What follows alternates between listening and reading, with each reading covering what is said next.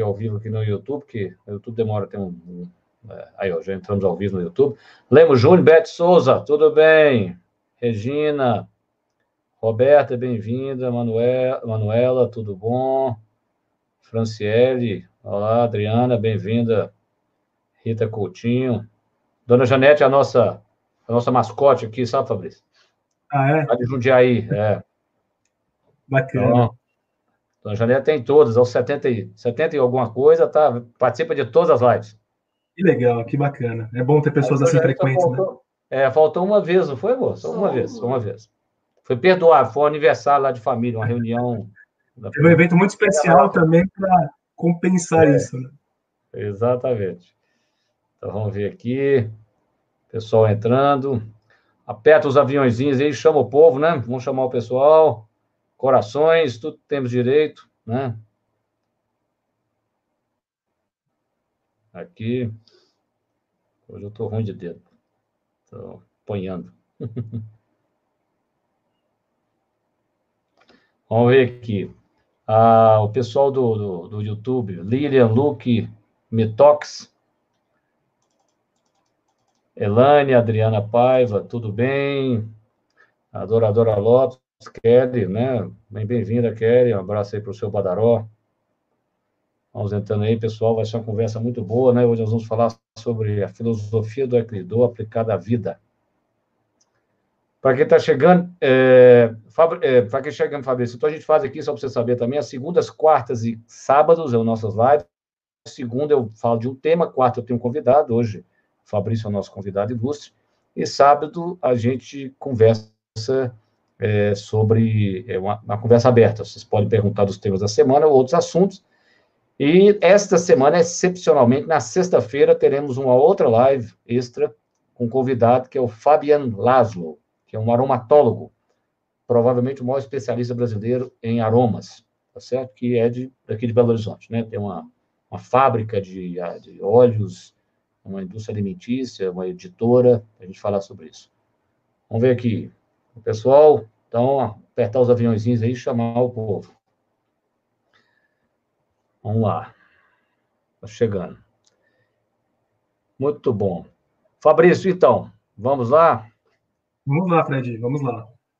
Pois é, Fabrício, eu estava assim, é, se apresenta assim um pouquinho, depois de falar como a gente se conheceu. Combinado. Bom, inicialmente quero agradecer o convite, Fred, para estar aí com você nesse momento, né, nessa live. É... Bom, pessoal, meu nome é Fabrício César Bastos, eu sou paulistano, moro em São Paulo, eu trabalho na área de desenvolvimento humano, sou sócio-diretor da Floam, que é uma consultoria que trabalha com transformação organizacional educação corporativa para líderes, times e colaboradores e talentos. E eu procuro usar aí nos últimos anos a abordagem do desenvolvimento de pessoas muito conectada a algumas práticas como o Aikido, principalmente o Aikido, mas também muito pautado em algumas questões do mindfulness, algumas questões do yoga também, que são práticas que eu faço há alguns anos.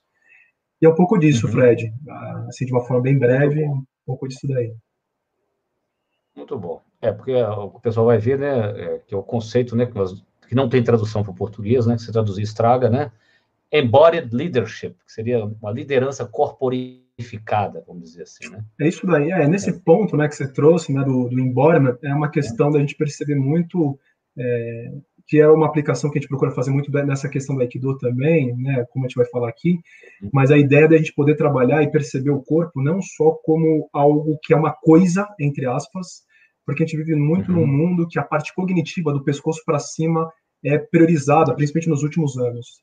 Então, a ideia do embodiment, a ideia de a gente usar essa ideia da filosofia do Aikido, seja dentro do, da parte organizacional, até na vida diária, na vida prática, tem muito a ver a gente perceber todo o sistema, né, que nós somos um ser humano integral. Perfeito. Nós temos aqui, o, eu gosto de enfatizar a presença do meu amigo Rubens Sakai, que eu brinco, é o meu amigo samurai, ele ele é um indivíduo, eu, a gente tem algumas, nós temos mais de umas duas, três lives, né, amor? Tem, né? Sim. Falando sobre longevidade, o Rubens foi executivo, trabalhou no, no, também na área pública, e ele é, ele é bisneto de um samurai mesmo. Legal. Ele é bisneto. Fiquei curioso em conhecê-lo. É você vai conhecê-lo ainda. E ele está aqui, e ele é um, ele é um embodier, vamos dizer assim, ele trabalha com ele faz é, uma sequência de movimentos. O, nós fizemos uma submeditação semana passada, é, esses, que eu tenho até aqui um, né, que é o, HeartMath, que é um tipo de biofeedback, né, que você trabalha a variabilidade da frequência cardíaca. O Rubens está entre os 10 no, na plataforma da HeartMath no mundo. É que um, bacana, um samurai mesmo. Sem dúvida, faixa preta, samurai. Isso aí, que legal. É, o ranking dele é grande, né? Então, assim, uma, uma honra tê-lo aqui, né? Então, a gente já está aqui. Um samurai de verdade, né? Vamos dizer assim, né? É, Fabrício, como é que a gente se conheceu mesmo? E lembra, uh, acho que foi através do Marcelo Cardoso, não foi? Foi através do Marcelo, é. A gente. Eu lembro que acho que foi pelo LinkedIn que você acabou mandando uma mensagem para mim no LinkedIn. É. Daí Marcelo você conheceu num evento nos Estados Unidos, não foi isso? Não foi, foi bar, isso, né? foi isso. Em 2016, eu fui para Nova York, fui fazer um uhum. curso com uma pessoa chamada Wen Palmer, uma americana, que ela, ela é uma equidoísta, ela é uma sextudã, uma faixa preta sextudã, e a Wen Palmer ela é, é, muito conhecida pelo livro que ela tem chamado Leadership Embodiment, né? Ela tem uma Sim. formação que trabalha com isso.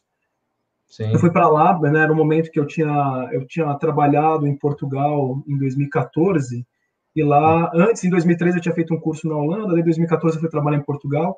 E na Holanda eu fui treinar, sempre que eu viajo, eu sempre procuro levar meu dogi, né, que é o kimono, que a gente chama, uma outra denominação do kimono, para treinar onde tem dojo de Aikido. E eu fiz um treino na Holanda, que eu fiquei um mês lá fazendo curso, e lá eu treinei num lugar muito legal. E um dos caras que eu conheci lá, um dos senseis que eu conheci lá, falou assim, cara, tem um lugar incrível na Suíça. Eu falei, Suíça, né? Quando que eu vou para Suíça? Ainda mais para treinar Aikido. Mas eu fiquei com aquele negócio na cabeça, né? E aí, em 2014, uhum. eu fui fazer, é, eu fui trabalhar em Portugal. Eu falei, bom, Portugal não está tão longe, né, da Suíça. Tem lá Webjet, tem a Ryanair, aquelas companhias, né, mais low cost. Eu aproveitei e fiquei lá uma semana uhum. na Suíça. Né? Uhum. E, e, lá eu fiquei uma semana que eles, eles têm um, um, programa lá, esse sensei de Aikido, que é o Patrick Cassid, lá na Suíça, que você pode morar dentro do dojo. Você tem uma vida como é muito comum, no uhum. Japão era muito comum, que era chamado Uchideshi, que você vive uhum. né, e treina dentro do dojo. E, e, de lá eu comecei a ter muito essa conexão. O Patrick Cassid é um, é um sensei que ele tem muito essa visão do embodiment, né, assim como outras pessoas, e aí eu comecei a pesquisar mais isso e eu acabei em 2016 indo lá para os Estados Unidos, né, fazer esse curso, essa formação com a Palmer de Leadership Embodiment. Lá eu conheci também o Marcelo, ele estava no evento, na, ele estava no evento na sexta, é, que quem estava uhum. organizando era uma pessoa que estava fazendo um trabalho, Aí no sábado e no domingo ah, eu fui para um outro evento. E, e aí foi lá que. É exatamente, ah, é. Ellen Fisher. Ellen Fisher, exatamente. Ela tem um espaço super interessante. Ela fez uma sexta-feira inteira sobre embodiment, chamando várias pessoas de universidades, falando sobre embodiment, mindfulness, etc. E uma das pessoas era a Wen Palmer. Muito bom. Então eu fiz, eu fiz o curso com ela na sexta e depois a formação com ela no sábado e domingo. Né? Léo conheceu o Marcelo. Acho que ele falou para você, daí você, a gente trocou mensagens no LinkedIn, daí a gente acabou se conhecendo no evento que você veio para São Paulo, a gente tomou um café e a gente começou a se aproximar, né?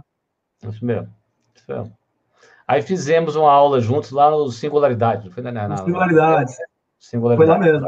Foi lá mesmo. Até a gente, a gente levou uma ideia também, né, para as pessoas experimentarem um pouco a ideia do embodiment para a área da educação, né? Então é também tem uma questão do embodiment, aí também algumas coisas do Aikido lá que a gente trabalhou, algumas práticas mais corporais, mas como que a gente pode trabalhar a educação de uma Isso. forma diferente, né? E foi muito legal aquela aula, foi muito, muito bom, muito bom. O pessoal, aqui é o seguinte, vocês vão subindo as suas perguntas, a gente vai começar por 30, 40 minutos, depois a gente responde. Como eu tenho um convidado, eu vou tirar os comentários, senão ninguém enxerga o Fabrício no Instagram, tá bom? Ah, Fabrício, importante lembrar para eles, né, que essa ideia de trazer, é, mesmo que você não, não pratique Aikido, você pode praticar filosofia, né? talvez o, o, talvez não, o criador, quem fez isso primeiro foi o George Leonard, né? Eu conversando com você, eu quis mostrar que quando o cara é bom, você tem que ter todos os livros dele, né? Então eu costumo dizer que eu tenho The Way of Aikido, né? Eu tenho The Ultimate Athlete, não é isso? Que é outro dele. Eu tenho um chamado Silent Pulse e eu tenho o mais famoso de todos, que é o The Life We're Given, não é isso? Que é maravilhoso, que é uma prática integral, né? Ou seja, onde ele aborda o físico, emocional, mental e espiritual. Ele, o George Leonard era o camarada que, junto com o Michael Murphy, fundou o Exalen, né? É, que eu tenho, o Michael Murphy tem aquele outro livro que é The Future of the Body, né? Que foi um livro muito importante, que ele reuniu várias, é, várias técnicas, né? Da época, o Exalen, para quem não sabe, foi um centro muito, que existe até hoje, muito importante da Califórnia, nos anos 70, é, foi o berço né, de todo o movimento do potencial humano, morava lá o Fritz Perls, o pai da Gestalt terapia, é lá que nasceu o Rolfing, né, a Ida Rolf, Rolfava o Fritz Perls, E né, o, o Abraham Maslow dava aula lá, então, assim, era um lugar... É um centro especialíssimo, né? Ainda continua é. sendo, né? Com muitas coisas muito interessantes, é verdade. E comentava que a Wendy Palmer é, foi uma aluna do George Leonard, né? Exatamente. E, se vocês quiserem ver, vamos dizer assim, uma samuraia, né? Se, né? Não existia, né?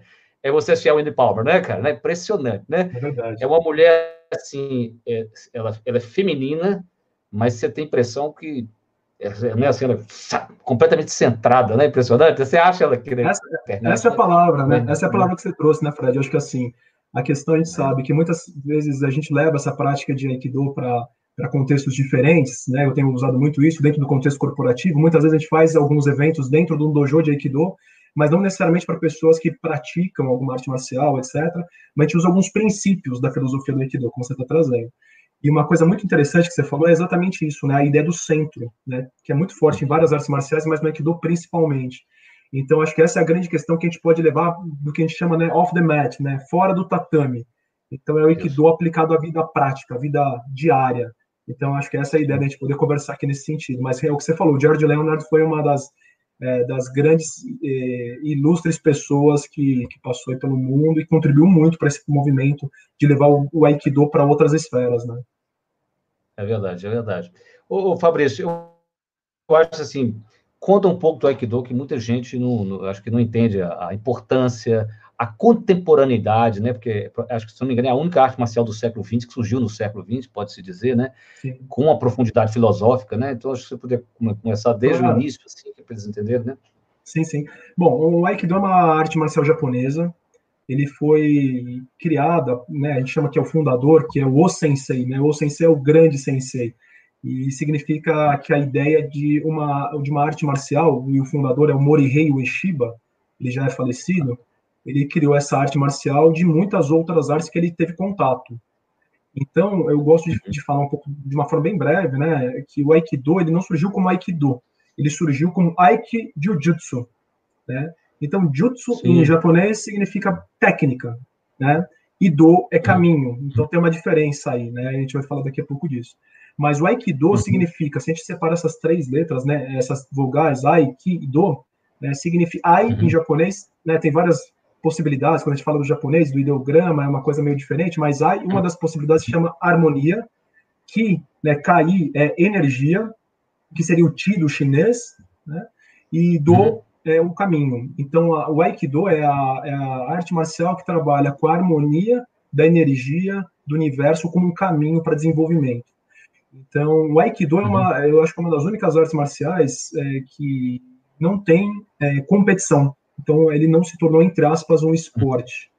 Né? Então, uhum. então foi um pouco disso. Mas, assim, o, o Morihei Ueshiba, ele praticou muitas artes marciais antes do Aikido.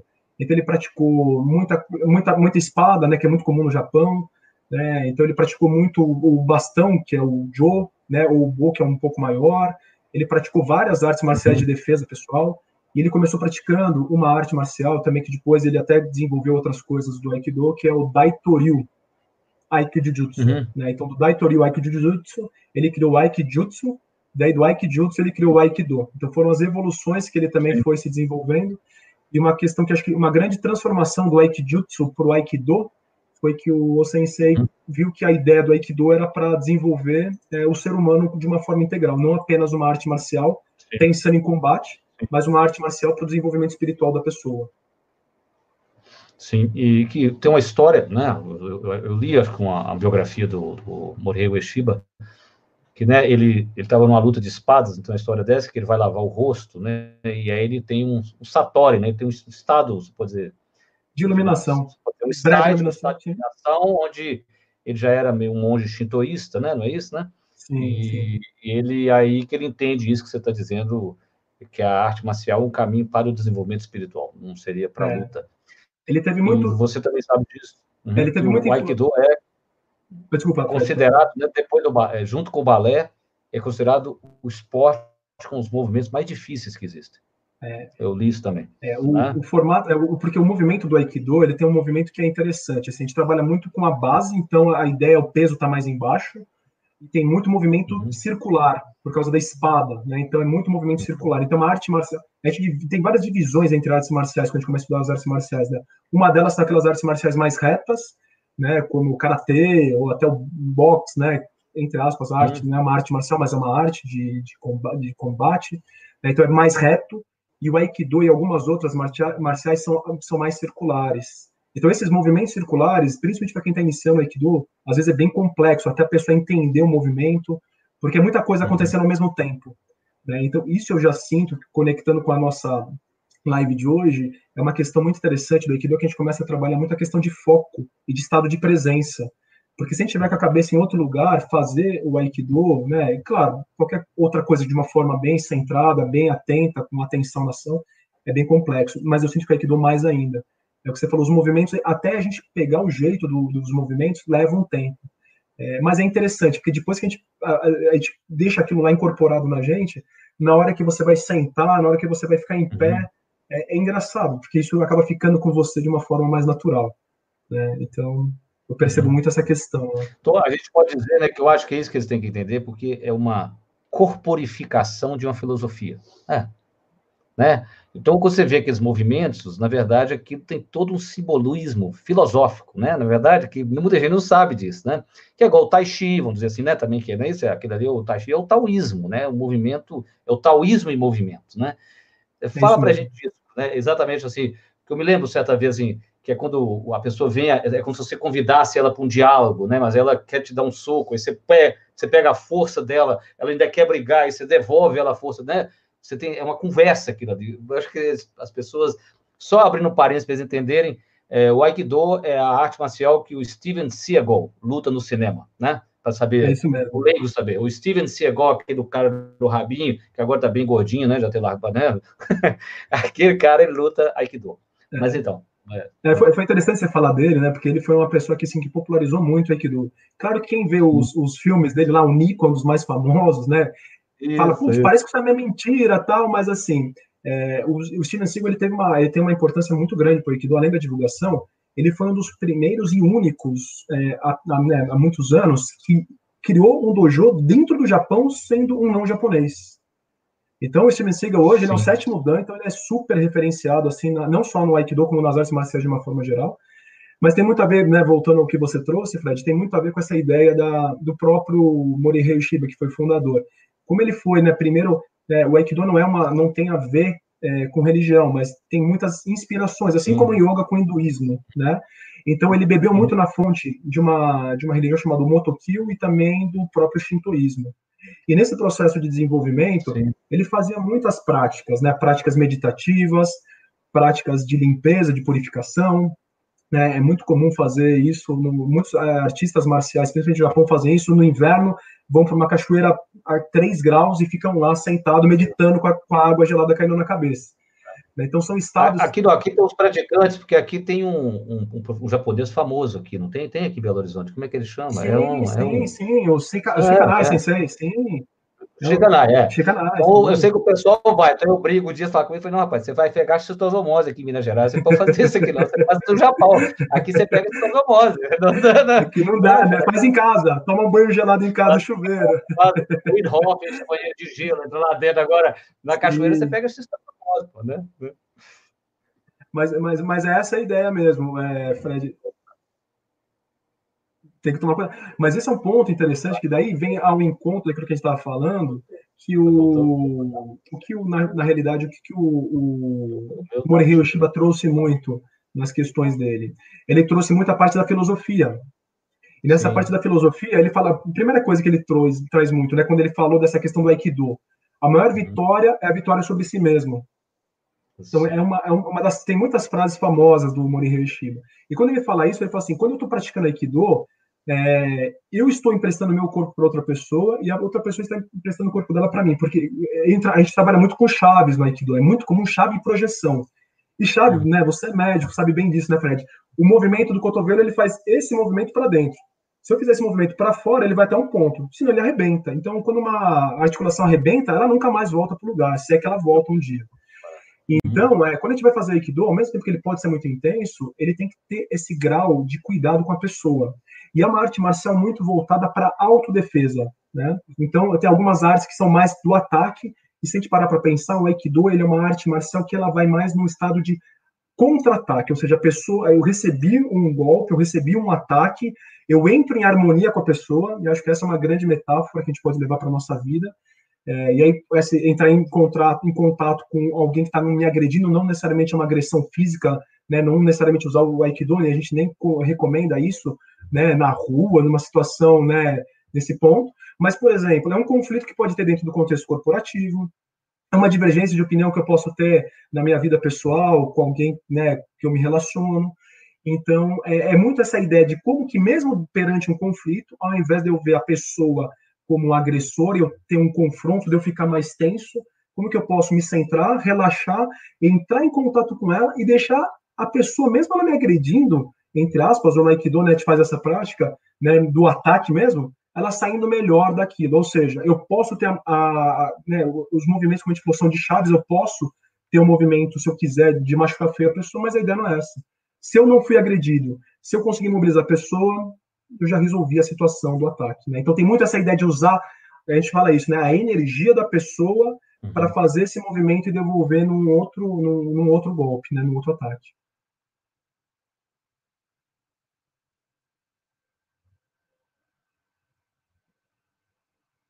É isso aí. Exatamente, é isso, é, é isso aí.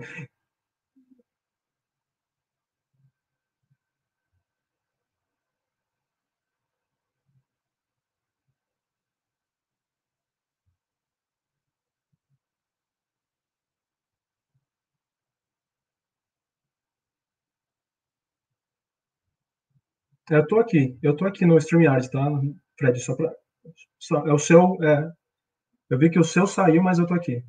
Não, eu tô sozinho.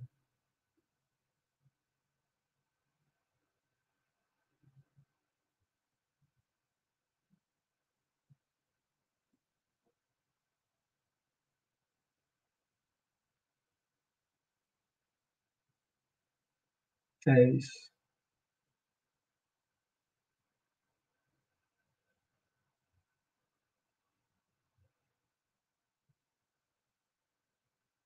É isso. É isso. Perfeito. Tem muita vez, a gente trabalha muito isso dentro do Aikido, a gente busca esse estado de relaxamento dinâmico. Né? O meu, sens, o meu, o meu um sensei né, que, eu, que eu treino aí, o Júlio Rochico, ele fala muito disso, a força da não força. Né? Então, como é que a gente tira a força e nisso a gente cria a possibilidade para a gente perceber que o nosso corpo ele se movimenta de uma forma mais, não mais apenas bela, mais leve, mas de uma forma muito mais potente quando a gente está com relaxamento dinâmico. Agora, esse é o ponto, né? O relaxamento dinâmico não é eu, eu né, uma, a gente fala isso muito no inglês, né? O fold, né? Eu, eu ficar frouxo, né? Mas que também não é necessariamente, como você falou, né, Fred, eu ficar rígido e tenso. Porque a rigidez e a tensão, ela não me dá uma possibilidade de eu pensar em alternativas e de mobilidade corporal e aí, levando isso para o lado da metáfora do dia a dia, para uma mobilidade dentro de ter flexibilidade de ver né, pessoas ou, ou, ou, conflitos com algumas áreas, se eu trabalho dentro do contexto organizacional, ou divergência de opiniões é, em relacionamentos, etc., de eu poder ter outras alternativas. Então, esse corpo relaxado, mas ao mesmo tempo é, firme, né, ele me promove vários caminhos para eu alterar a direção, para entender o ataque que está vindo, como é que eu posso esquivar, como que eu posso sair da frente, né? Então tem várias possibilidades nesse sentido.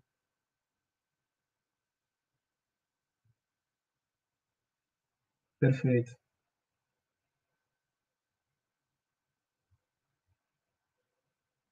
É isso. É isso. A gente tem um exercício que a gente faz bem simples, assim, né, entre aspas, que assim, toda vez que você falou, né, quando a gente tende a, a enrijecer o corpo, tem várias situações que a gente pode analisar, de situações que acontecem, né, posso enrijecer meu pescoço, meu quadril, posso ficar mais travado, e os ombros, muitas vezes, eles tendem a subir, quando eu tendo a fazer força. Quando meu ombro sobe, a tendência é o, o meu peso do meu corpo, entre aspas, subir, ou seja, eu ficar mais é, leve, porque meu, meu peso não está embaixo. Então, o Aikido trabalha muito essa ideia de eu relaxar e, ao mesmo tempo, quase que eu aterrar, né, como se meus pés criassem raízes no solo. Isso me ajuda muito a trabalhar com questões mais né, objetivas e, ao mesmo tempo, enraizar no solo não é ficar travado no solo, mas é perceber a mobilidade que o corpo cria nesse sentido.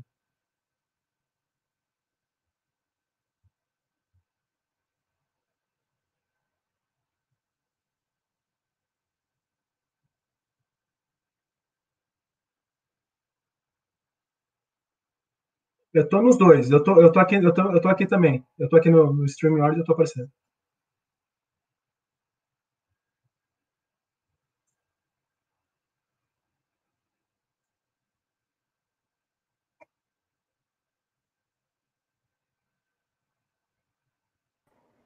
Entrou. Agora entrou. É. é um S10. Você é um, você é um homem de sorte, nunca deu isso. Pelo menos ele não saiu do centro, né? Essa é uma parte mais importante, né? A gente manter é, aqui a nossa conexão. É.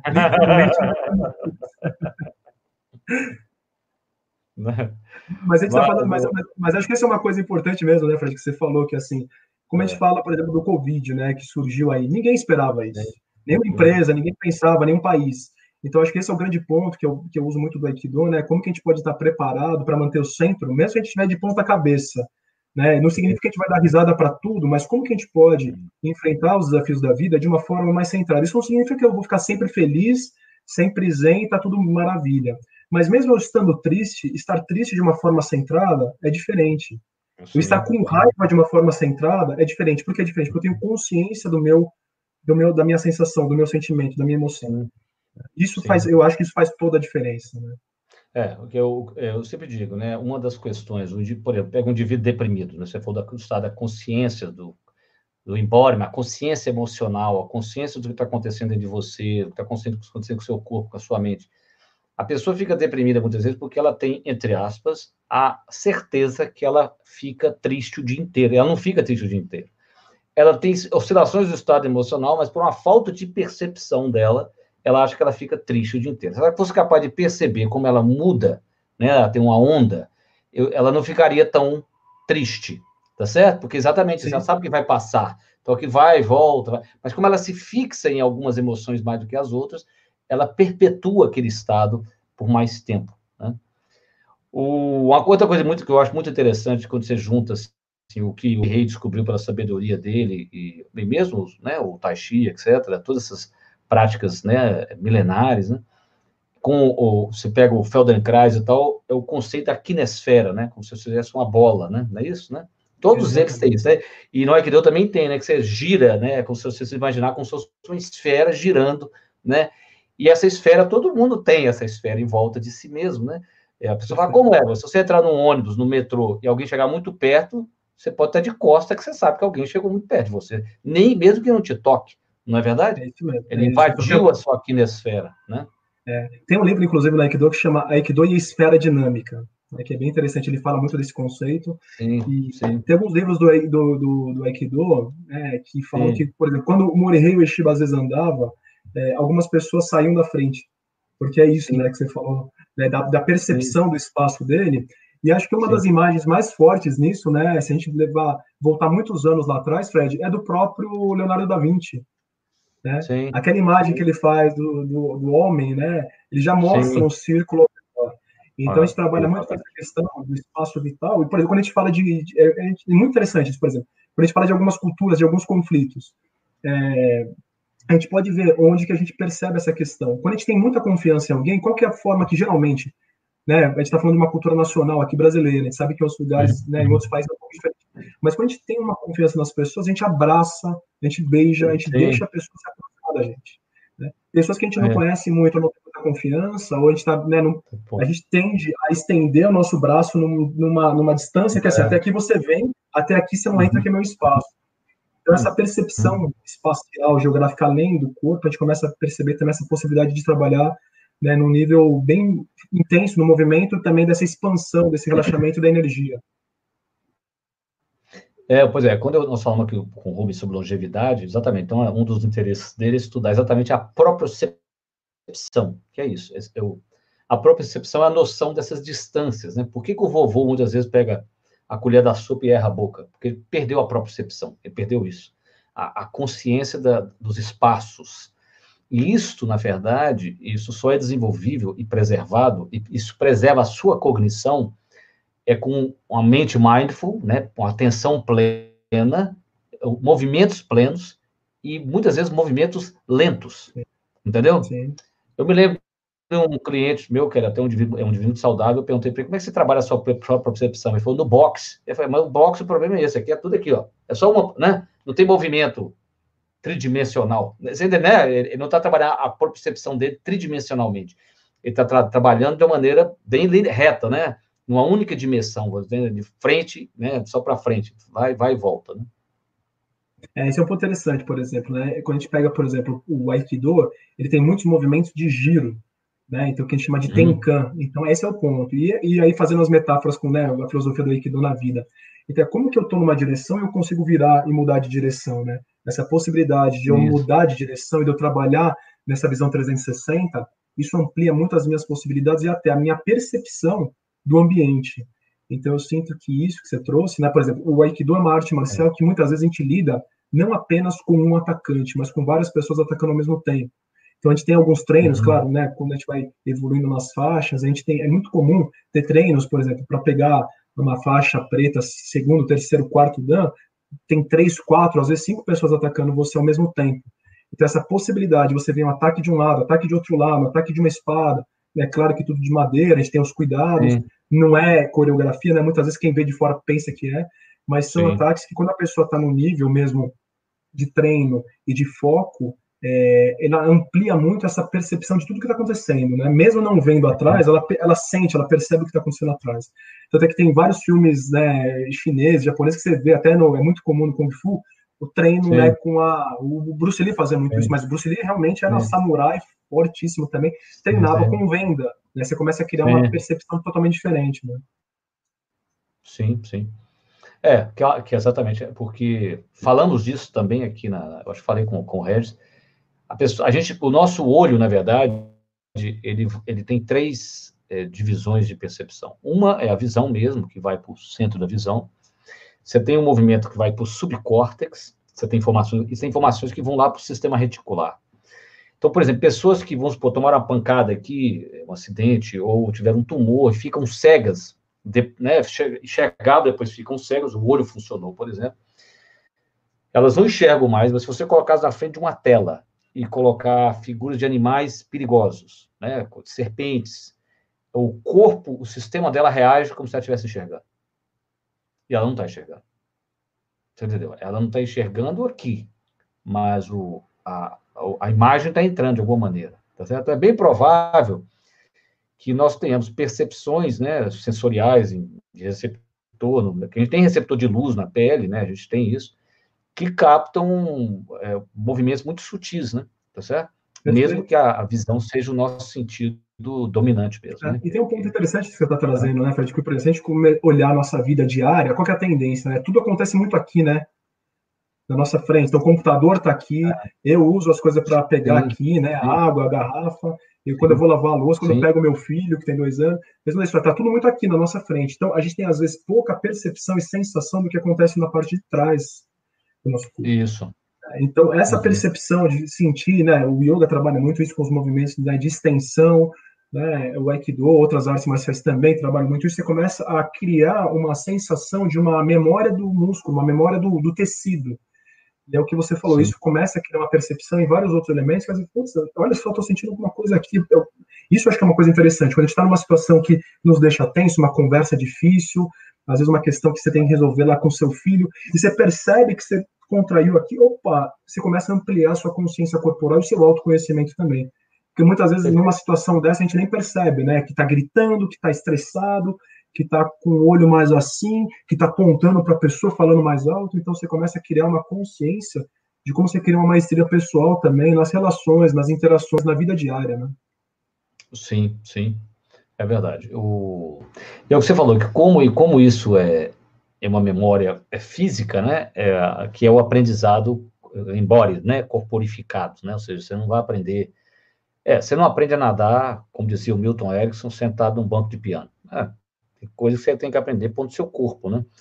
E eu não sei se você concorda, eu percebo que a, as gerações muito tecnológicas, elas correm um grande risco só viver a vida aqui, né? Elas não, não levam a vida para a dimensão da, do corpo mesmo, né? Se elas não praticarem esportes, né? né? Ou seja, tem uma grande chance de fugir pro, só para a mente, né? Porque a quantidade de pixel de informação que a gente tem, né?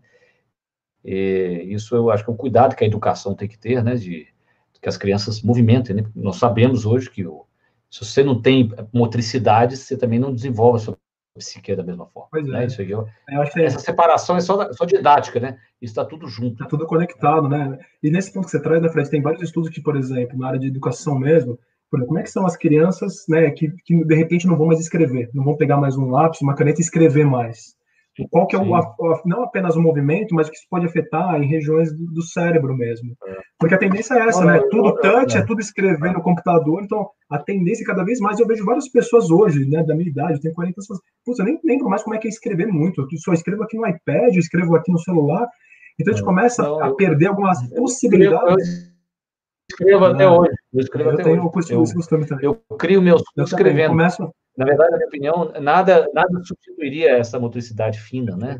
Se você perder isso, perde parte da sua cognição. Você tocou num ponto é, interessante. É, eu, eu, eu, acho que a pessoa tem uma ideia de que nós temos que lembrar que nós não fomos desenhados para esse mundo, né? Nós andamos, pelo menos, que a Lúcia é o parente mais próximo que a gente achou até agora, né? Nós andamos pelo menos 2,5 milhões de anos, pelo menos, como nômades. Então, me desculpe, a motricidade sua é daquela, você não é para ficar parado, para não escrever, não, Sentado, você foi para né? fazer. É, você foi para fazer coisa, é, movimento fino com a mão, né? Isso, isso aqui é. O, nós somos o que nós somos, né? Porque é por causa da mão, a posição do polegar com todos os dedos, e o córtex pré-frontal. Então, é bem provável que toda a nossa, grande parte da nossa capacidade cognitiva seja ligada, ligada à nossa motricidade, né? Porque para eu movimentar a mão, eu primeiro tenho que imaginar o movimento. Né? Então, eu imagino o movimento, né? E eu dou um significado aí, você vai ver que são camadas de complexidade dentro da nossa cabeça. E, que, e claro, que, é o que você falou. Tô... É, e é interessante que você trouxe, né, da, da motricidade, por exemplo, impactando no cérebro, né, no cognitivo, uhum. porque a gente começa a ver também, por exemplo, né, você falou do, do, das pessoas que tendem a ficar muito no, no visual. E quando a gente começa a pegar Sim. uma abordagem somática, né, próprio Reich, a gente começa a ver as couraças. E uma das couraças está muito nessa região. Né? Então, quando eu fico muito tempo na tela, muito tempo aqui, a tendência é ficar muita atenção aqui. Né? Então a gente começa a perceber que esses e muito estímulo, né? Muito estímulo. Então é, tem muitas pessoas, já tem alguns estudos que eu tenho feito aí de, de, Hoje foi um dia especial. Ó, quando você for para a cama. Pessoal aqui do Instagram, aperta e chama aviãozinho, vamos chamar a gente, vamos chamar a gente. Você para a cama 40 minutos, uma hora antes, se possível, não ter tanto estímulo de é luz. Né, pensando principalmente na questão é. da, da abordagem. Opa, ele saiu. Nossa, a internet é muito. Não, foi a dele. É. é. Ficamos nós dois, então deixa eu olhar aqui algumas perguntas. Um assunto riquíssimo, mas Fabrício vai voltar mais vezes. Nós vamos bater outros papos. Fred, tô aqui. Não, tô aqui. O Fábio está dizendo, Fábio, você sabe que eu tenho meu kimono, não é verdade, amor? Eu já ensaiei aprender Aikido várias vezes, mas eu viajava muito. Quem sabe agora que eu vou virar um homem digital, ficando em Belo Horizonte, né, eu vou aprender. Deixa eu ver se o Fabrício entra. Pera aí, que eu tenho que ativar aqui os comentários para eu ver ele subir. Amor, fala para ele pedir para entrar de novo. Ione. Ione. Fala para o Fabrício é, pedir para entrar de novo. Eu já, opa, já estou aqui. Aqui, já pediu. Eu entrei já. Estou uhum. aqui, Fred. Estou aqui já de novo. Estou aqui, Fred. Estou aqui. Voltou, voltou, voltou, é. voltou. Hoje é especial. Hoje, não, mas uh, hoje de manhã, por exemplo, o meu Zoom não funcionou no Chrome, só funcionou no, no, no Internet Explorer. É, então, hoje está um dia. É uma coisa.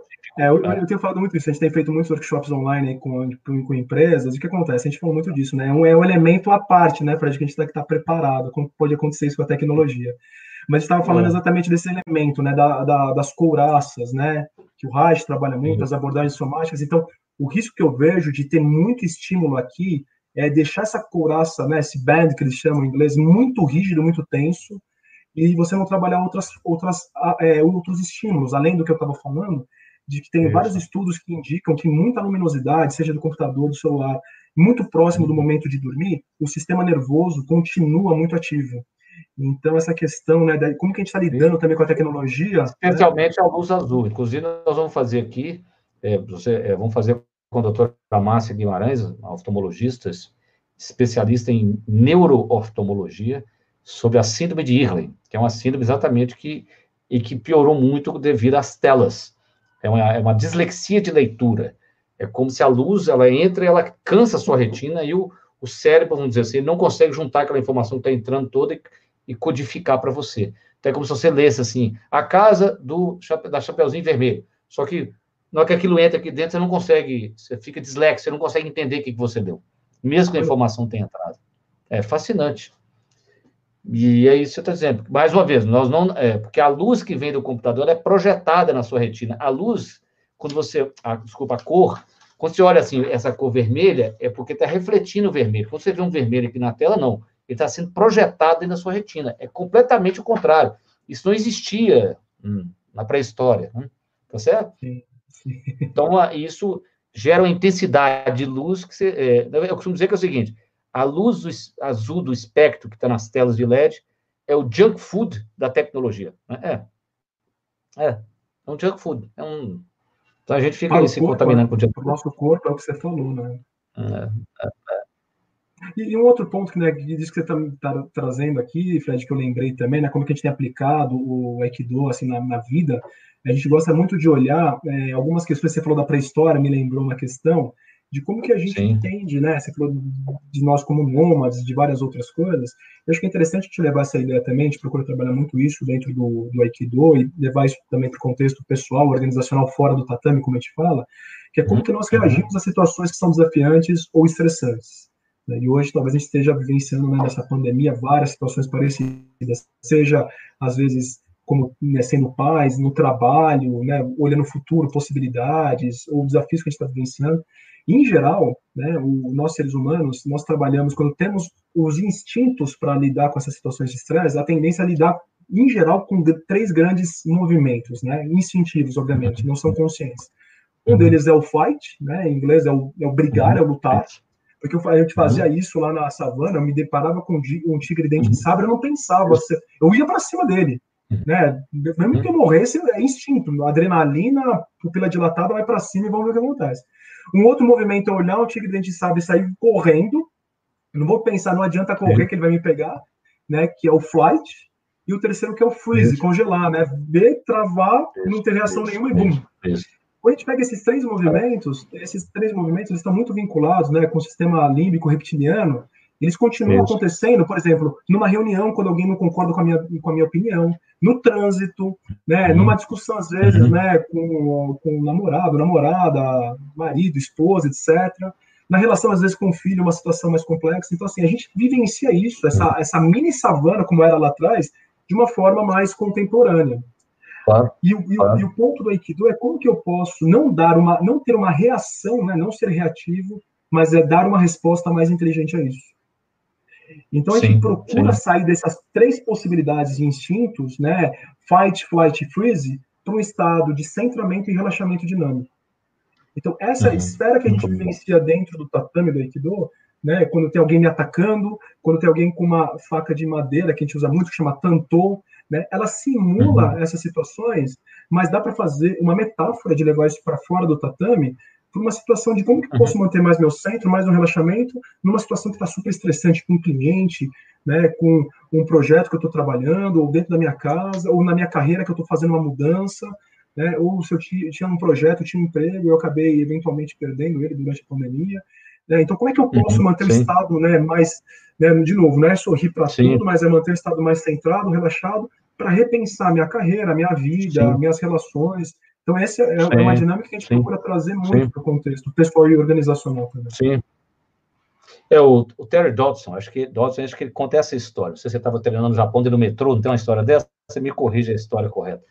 Não é isso? E aí ele, não sei se tinha um camarada bêbado, não é isso? E, assim, incomodando as pessoas, e ele se preparou como um lutador, né? Para, sei lá, ele, ele queria dar um golpe no cara. E aí levanta uma senhorinha, não sei, uma, uma vovozinha, assim, ela levanta eu não sei se ela dá uma bala, ela acaricia o camarada e o cara começa a chorar. Então, assim, a mestra era a vovó, né? Eu, ele, tipo assim, a lutadora, a mestra de Aikido era a vovó, ele não, ele queria dar uma porrada no cara.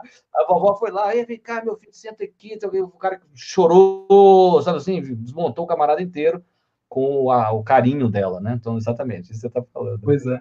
E é o que você falou, né? Por exemplo, tem, tem, tem várias histórias quando a gente fala de samurai, que tem uma pessoa, é. né, querendo desafiar o outro. A gente não sabe se é, é lenda ou é real, mas eu acho que vale como a lição é. que está por trás disso. Que assim, uma, um, um, jovem samurai desafia, desafia um outro, que era um, um senhor já bem mais experiente para um duelo. Sim, ele insistiu, sim. insistiu, insistiu, ele falou, tá bom, então vamos lá. Daí esse senhor, ele ficou parado, né, com a mão embainhada na espada, e o outro rapaz sim. já com a espada armada. Ele ficou quase um dia inteiro com a espada armada, esse jovem. Ele falou, desista, o senhor ganhou.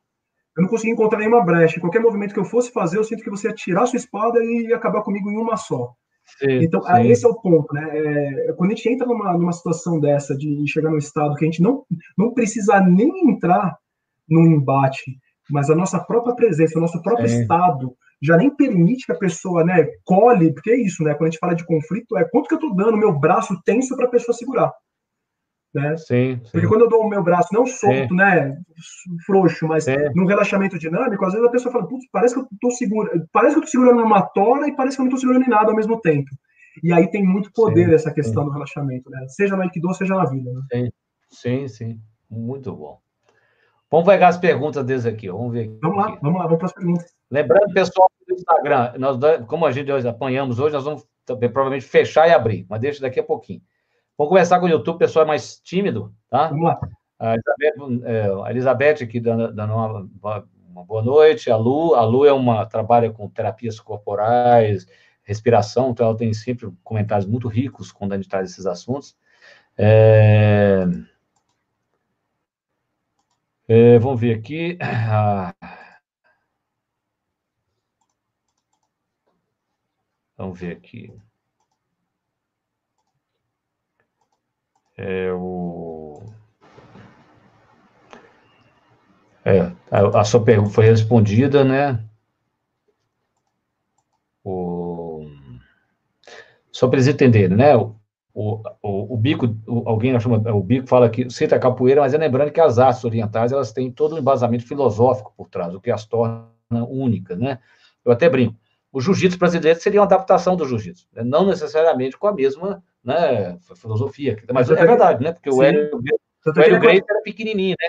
Tanto né? ele é conhecido como Brazilian Jiu-Jitsu, né? Ele é conhecido como Jiu-Jitsu é. brasileiro, porque existe o Jiu-Jitsu então, japonês. O Hélio, Grace, o Hélio era o irmão menor, então ele apanhava dos outros. Então ele teve que criar umas alavancagens assim, né, para poder conseguir. Né? Exatamente. Né? É Mas a capoeira é interessante. A, o Brasil... É interessante a capoeira, porque a capoeira ela também tem movimentos muito circulares, né? Eu também pratiquei capoeira quando era, quando era menor, então também tem essa questão da circularidade, da dança, da musicalidade, então também tem vários elementos que de uma certa forma lembram muito algumas coisas do Aikido, apesar de não ser exatamente a mesma coisa, mas lembra muito. Sim, sim. Ou seja, é mais complexo que você gira, exatamente, né? Exatamente. É, vamos ver aqui. O pessoal falando do problema que deu, né? Que eu desapareci, voltei, voltei, beleza. Vamos ver aqui.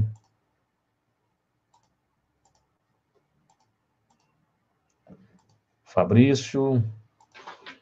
Bem, o. É, Fabrício, o Fábio entendeu aqui exatamente isso que nós falamos, que é a parte filosófica, que é tão importante, né? É, eu brinquei para ele, você acabou caindo na hora. Você sabe que eu, eu tenho comprado, como é que chama o kimono mesmo? Eu vi. Eu saí várias vezes, mas por causa das viagens eu desisti é japonês mesmo aqui, você tem que chegar, se você atrasar, não entra, na, não entra dentro do tatame. É. Então, né, então eu, é, mas agora, agora que eu sou um cara digital, né, quando voltar, acho que eu vou voltar. eu voltar, praticar. Legal, bacana. O John Leonardo, o John Leonardo começou aos 46, eu vou começar aos 51, então tá bom, né? Aí depois uma pessoa séria que começou aos 60 e pegou faixa preta. É mesmo? Então, é, então eu tenho esperança. É isso, é. Trabalhar sua pontualidade. É, então eu vou adquirir pontualidade japonesa. É isso, né? É. é. Vamos ver aqui. É... Ah, sim, eu acho que isso é uma, uma diferença interessante você explicar para eles. a diferença entre o que se chama o Aikido, né, o, a tradição, e o Ki Aikido, porque no Brasil existe, né? A Lael Kim, né? Passou por Belo Horizonte também. Belo Horizonte tem uma alma de Aikido, né? Além da Lael, forte, né, americana, forte, passou por aqui, sim. ainda tem o Shikanai, né? Que chama japonês? Shikanai, Shikanai. É, não, é, mas aí me conta. Interessante, eu, quando eu pratiquei capoeira, eu pratiquei capoeira gerais, que aí, no, aí em Minas é muito famosa, né? Então, tem coisas muito interessantes aí em Minas. Bom, existem várias linhas, né? Quando o Morihei Ueshiba criou o Aikido, era Aikido e depois tiveram os alunos diretos dele, os principais alunos dele. Né? Então, os principais alunos do, do, do Morihei Ueshiba, um deles é o Torrei Sensei, né, que também já faleceu. E o Torrei é. Sensei, é... ele desenvolveu muito o lado do Ki. Né? Então, ele, depois é. ele começou a criar, ele acabou se desvencilhando assim que o Morihei Ueshiba faleceu, os alunos diretos acabaram, às vezes, né, alguns deles se, se tiveram outras visões, cada um foi criar o seu, a sua linha, o seu estilo de Aikido.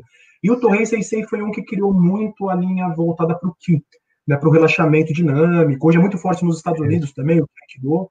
Teve o outro que era o Shioda Sensei. O Shioda Sensei ele tem um Aikido que é bem marcial, né, que é bem é, antes da, da guerra, né, que o Morihei Ueshiba mudou Sim. muito o estilo dele depois da, da, da, da Guerra Mundial.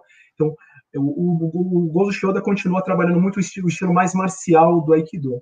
E teve o Saito Sensei, né, o Saito Sensei ele desenvolveu muito a, o trabalho com armas, com o Jo, né, que é o bastão no Aikido, e com sim. o Boken, que é o, a espada de madeira.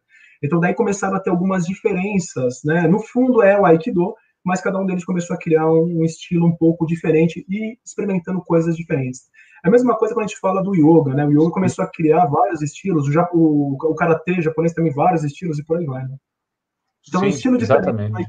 Mas é isso, ah. né? Teoricamente, a ideia do Aikido é mesmo que eu trabalhe de uma forma mais marcial, como tem a palavra lá, o Ki, né, e é uma das coisas essenciais do Aikido, que ele esteja presente. Porque senão eu estou fazendo Aikido sem o Ki, é, eu só estou fazendo uma prática corporal. Né? Tem gente que gosta, né, é, e eu tenho a visão que o Aikido ele tem que contemplar tanto esse lado da energia, da filosofia, quanto o lado marcial. Não, de novo, não que necessariamente vai usar isso na rua, mas é para o desenvolvimento integral, como você falou, né, dos samurais. Os samurais, quando a gente começa a estudar, e é interessante porque na história tinha também mulheres, poucas, mas tinham mulheres samurais também. Quando a gente começa a estudar os samurais, os samurais têm uma prática muito forte que a gente chama de taijutsu, que é a, é prática corpo a corpo. Eles eram muito exímios, atiradores de arco e flecha, principalmente em cima de cavalo. Então, aquele filme retrata de uma forma romântica, mas Sim. é o, o último samurai que traz isso, os treinos que eles fazem de Sim. arco e flecha.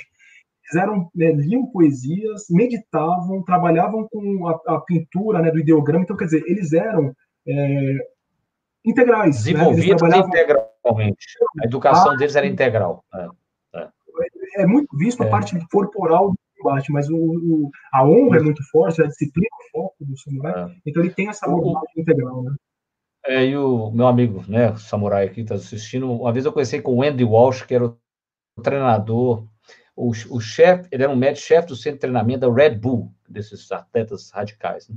E ele me contou uma coisa interessante, que os samurais tinham uma chegavam numa fase da vida é, que eles estagnavam no treinamento. Olha que coisa interessante.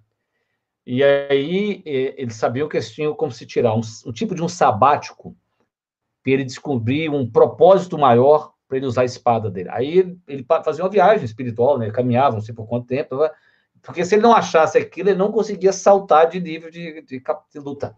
Ele parava ali. É interessante isso. É o que a gente chama do platô, né? Então, a pessoa, às vezes, ela chega no platô... É, é o platô do... Né? De novo, né, Fred? Se a gente não encontra um propósito... Aliás, tem um outro livro aqui do John Leonardo, que é belíssimo, Mastery, né? Tem um livro dele chamado Mastery. É. Sim, é, ele trabalha é, Eu tenho ele digitalmente, eu não tenho ele em papel, que é o Mastery. Exatamente, que ele fala dos platôs, né? Não é isso, né? né?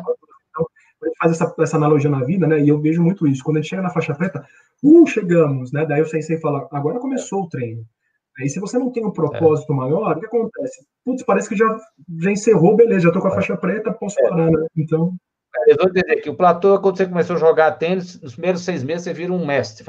Aí você cai num lugar para você sair, levantar isso aqui, você tem que praticar, praticar, praticar, praticar. Aí você, você, é, você vira um, esses platôs são cada vez mais longos, não é isso? É isso que o George Leonard conta, né? Eles são mais longos, mais longos. É e é todo mundo, né? Por isso que a gente acaba se desinteressando, né?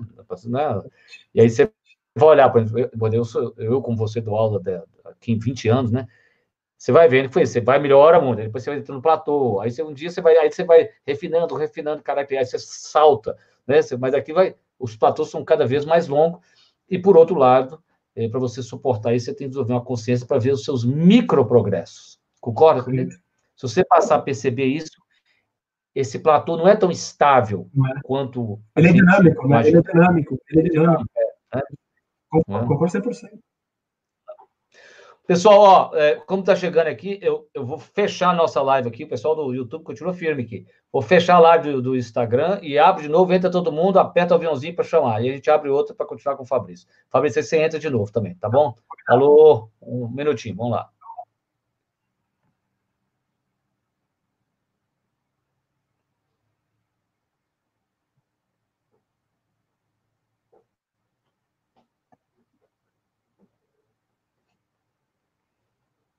Mastery. É.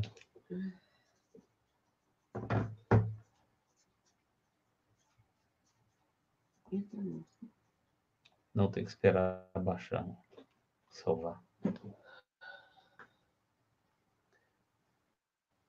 Cadê? Vamos ver aqui.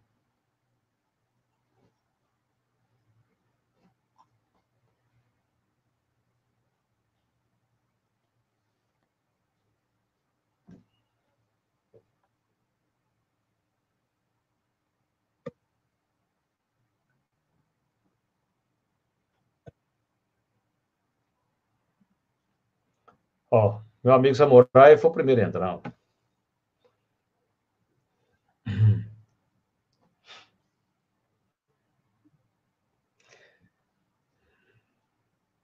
Vamos lá, dona Janete. É, bem, então, Sibeli, é, eu acho que, só para responder aqui, ah, bem, Sibeli, eu acho que te respondeu como é que a filosofia, né, é, né do Aikido nos ajuda exatamente nessa noção é, do centramento, a noção que entre a, a, a, o que a gente chama, porque, né, no Ocidente a gente sabe se eu não sou forte, eu sou fraco, não existe um outro lugar, né, que esse centro, né, quando você transcende essa, esse conflito que é criado pelo nosso pensamento mais linear. Alguém me perguntou aqui é, sobre é, arte, as artes marciais, como o Fabrício contou, um, um karatê Shotokan é uma arte reta, né? O, o karatê é uma arte, né? Mais assim, o Kung Fu até que tem, também tem alguns movimentos, né, também mais, mais circulares, mas não deixa de ser também mais estática do que o Aikido, né? Sim, ele, é mais, ele, tem, ele tende a ter, né, tem vários também, né, Full Mei, é, tem várias formas, eles têm alguns movimentos que são meio redondos, mas a tendência do ataque, né, gente fala do ataque, são mais é, retos, né, que a gente chama, né, as artes mais retas, né, o Kung Fu geralmente ele está mais vinculado com esse tipo de, de, de direcionamento. É. As pessoas estão perguntando o nome dos livros, é o seguinte, o autor chama George, igual George Michael, né? George, em inglês, George, né? Que eu, aqui no Instagram é o contrário, espelhado, Leonard, Leonardo, né? Sim, o George Leonard. E você tem vários livros dele, como o Fabrício falou. Tem um outro, eu posso mostrar também, tem um aqui. Ele está em inglês, e eu acho que é muito legal, porque ele leva para essa ideia do Aikido aplicado à vida, né? Como a gente está falando aqui, que é esse aqui, ó, Aikido hum. in Everyday Life. Né? Do, do, do, que você tinha falado, do Terry Dobson e do Victor Miller também. É bem bacana esse livro. É. Que eu gravei porque era um CC gordinho. né? Ele é forte, né? É verdade, é, né? Barbudo, assim, né? É. Parece um cantor mecão.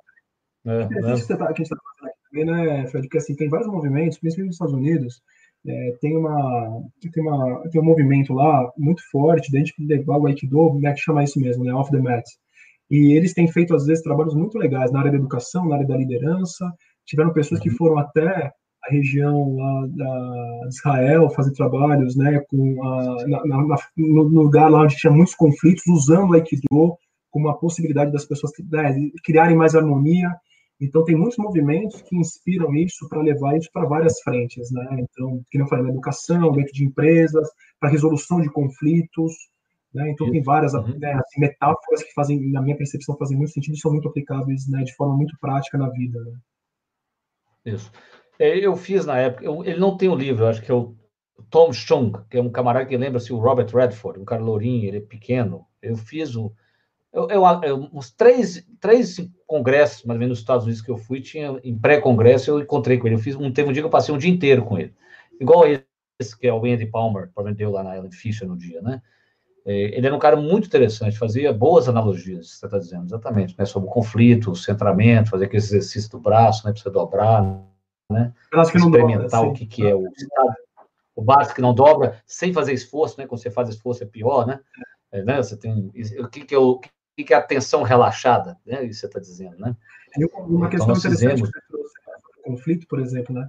a tendência muitas vezes que a gente vê no conflito é o distanciamento. Uma das coisas que eu gosto de trazer né, com o conflito é o distanciamento de opiniões ou opiniões divergentes. Então a gente está falando das pessoas estarem muito longe. Quando a gente fala Aikido de muito longe, por exemplo, duas pessoas com uma espada, né? Se estiver muito longe, não adianta você fazer nada que não vai pegar. Muito perto também não adianta que vai pegar. Então o Aikido a gente trabalha uhum. com essa uhum. distância ideal, com essa distância adequada, né? Que é o que você falou, uhum. até considerando a esfera que está ao nosso redor porque dentro dessa, dessa uhum. distância adequada é onde a gente consegue ter essas possibilidades. Então, dá para levar muito dessa ideia. Uhum. Se eu estou muito longe de alguém, está sendo um conflito. Se eu estou muito perto, às vezes não vai dar para resolver. Mas a distância adequada é um lugar que eu consigo ver a posição do outro, talvez eu consiga expressar a minha visão. Né? Então, a gente consegue trabalhar muito metáforas nessa questão da resolução de conflitos nesse processo. Brilhante, muito bom mesmo. Muito bom, é. muito bom. É, ótima analogia essa, aliás, não é verdade. Se você está muito longe, você, né, você, não sabe o que nem está acontecendo. Se está muito perto, você também não está, né? Você não é a pessoa mais apropriada, talvez, para perceber o que está acontecendo. Muito boa, ótima analogia. É, muito bom. O, vamos ver aqui o que o pessoal da. O pessoal pergunta aqui sobre meu pai. Meu pai era um praticante de Shotokan, era isso mesmo, Karatê Shotokan. Se você ver, ele, ele não é um camarada de círculos, ele é de. ele é linear, né? Exatamente. Pai é um homem linear, né? Exatamente. Né? É, ele era um praticante. Aliás, eu pratiquei Shotokan, né? Ah, é? Fui faixa roxa. É, fiz. É, não, fiz seis anos. Legal. Nós morava, morava no interior de Minas, eu fiz seis anos de Karatê Shotokan. É, assim, a, a, parei na roxa, né? Eu brincava com meu filho que ele ia ser o faixa preta da família, mas ele também parou na roxa. Né? Sabe, uma, coisa, uma coisa que você trouxe, tem Mas ele fez, deixa eu ver, ele começou com 5, parou com 16, ele fez 11 anos de judô. Então, mas é interessante é, que você muito... falou, tanto karatê quanto judô, tem muitos praticantes, ou ex-praticantes dessas artes, que vão fazer aikido. É muito interessante. É, tem muitas pessoas é. que já praticaram. Eu pratiquei judô quando era pequeno também. E tem muitas pessoas. Sim. Hoje eu treino, tem um, um, rapaz que é professor de, aikido, de judô e faz aikido, outro que é professor de karatê e faz aikido. Então é muito bacana que é uma arte que engloba outras, assim como cross-training, né? Para ampliar. Isso, isso.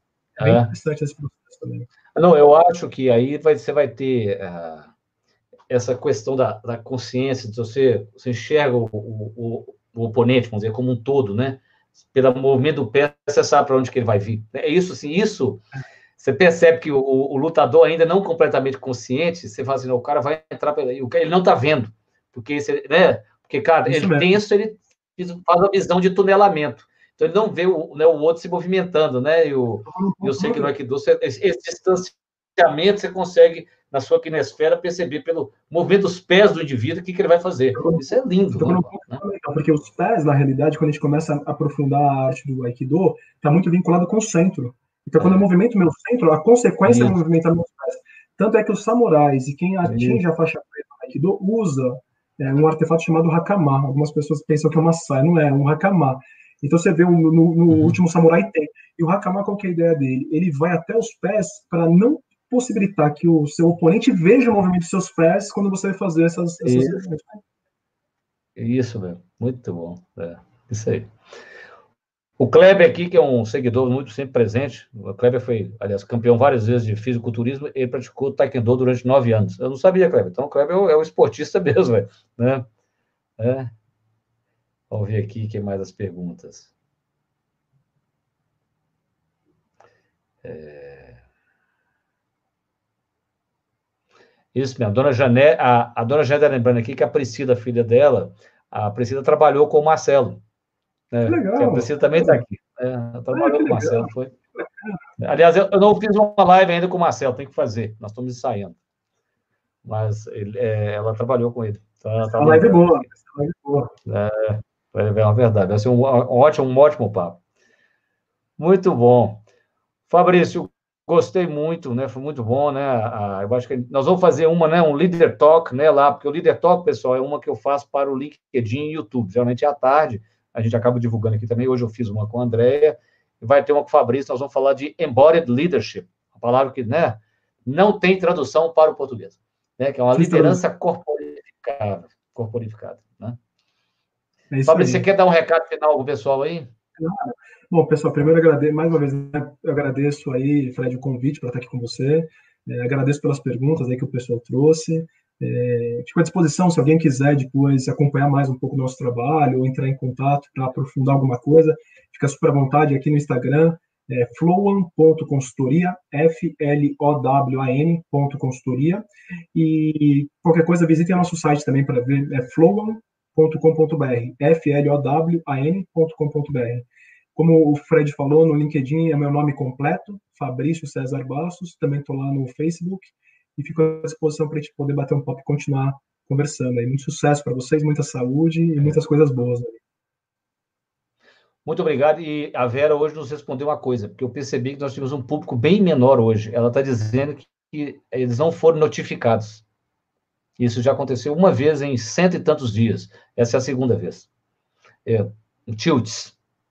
É, tecnologia. Fabrício né? vai ter que voltar a fazer a filosofia 2 então ele vai voltar para fazer a filosofia 2, né? É, né? A gente combina. Vamos falar mais sobre isso.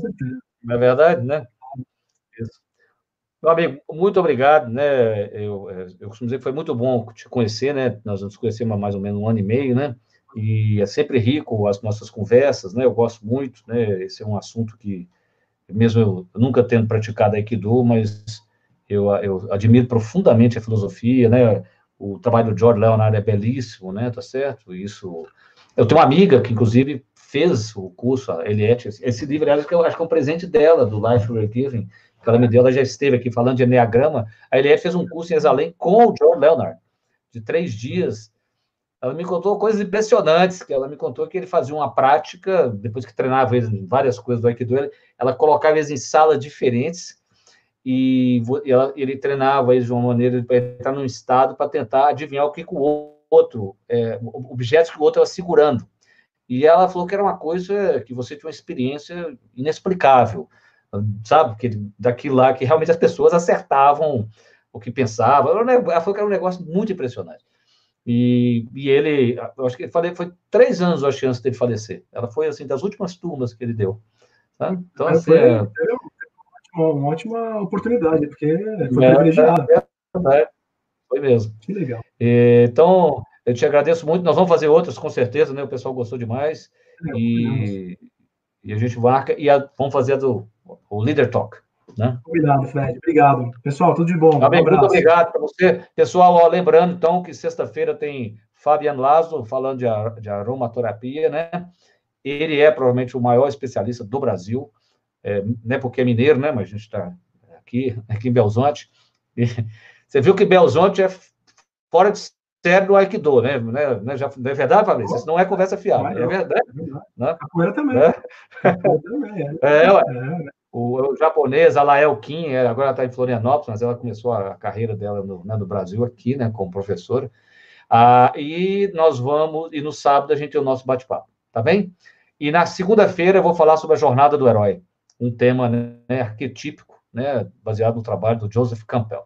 Tá bem? Fabrício, muito obrigado. Pessoal, um abraço para vocês. Até sexta. Tudo de bom, gente. Falou, tchau, tchau.